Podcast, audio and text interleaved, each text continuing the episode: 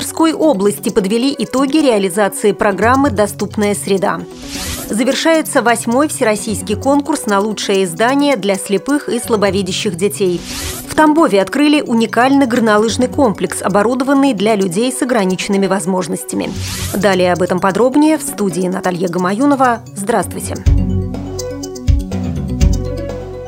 На прошедшем заседании Координационного совета по вопросам социальной защиты инвалидов при правительстве Тверской области были подведены итоги реализации в регионе государственной федеральной программы «Доступная среда».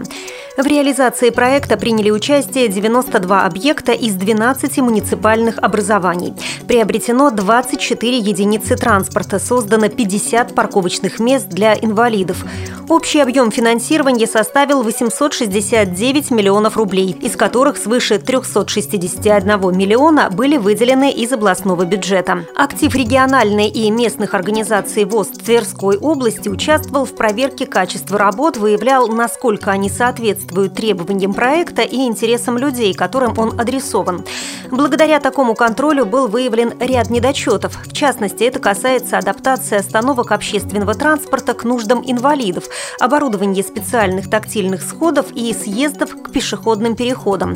В 2013 году все недочеты будут устранены. Председатель Тверской региональной организации Всероссийского общества слепых Александр Трегуб назвал конкретные учреждения, которые, по мнению экспертов инвалидов по зрению, наиболее эффективно реализовали программу «Доступная среда». Это областная клиническая больница, специальная библиотека для слепых имени Горького, профессиональный лицей номер 48, Центр занятости населения Твери, спортивный ледовый комплекс «Триумф», а также Ржевский комплексный центр социального обслуживания населения. По мнению председателя Тверской организации ВОЗ, благодаря совместным усилиям власти и гражданского общества повысилась доступность приоритетных объектов здравоохранения, образования, культуры, физкультуры и спорта, а также занятости, социальной защиты, транспорта, информации и связи. За два года сделан серьезный шаг в поддержке инвалидов по зрению и формировании комфортной среды для их социальной адаптации.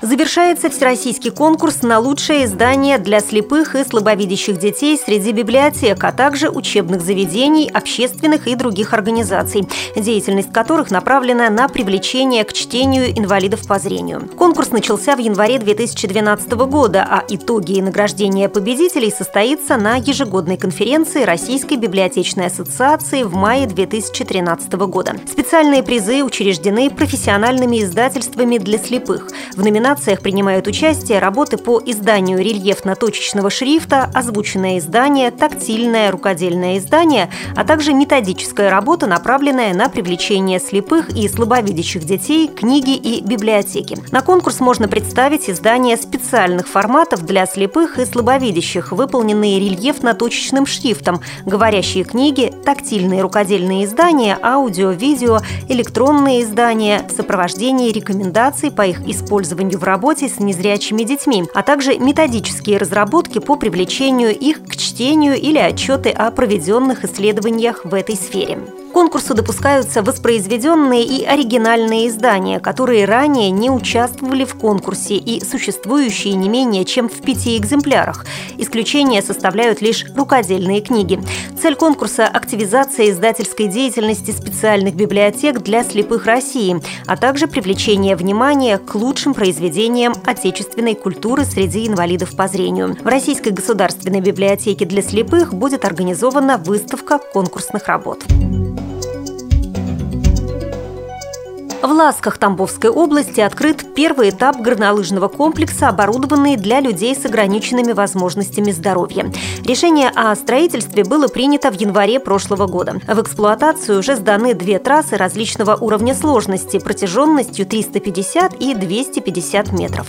Сейчас работает подъемник, комнаты замены снаряжения и пункт первой медицинской помощи. На трассе установлены две пушки для подачи снега. Пока трасса рассчитана исключительно на горнолыжников и сноубордистов, но вскоре оборудуют и спуск для катания на санках, установят дополнительное освещение и ограждение. Востребована трасса будет и летом. Здесь пройдет этап Кубка России по маунтин-байку. Вы слушали информационный выпуск.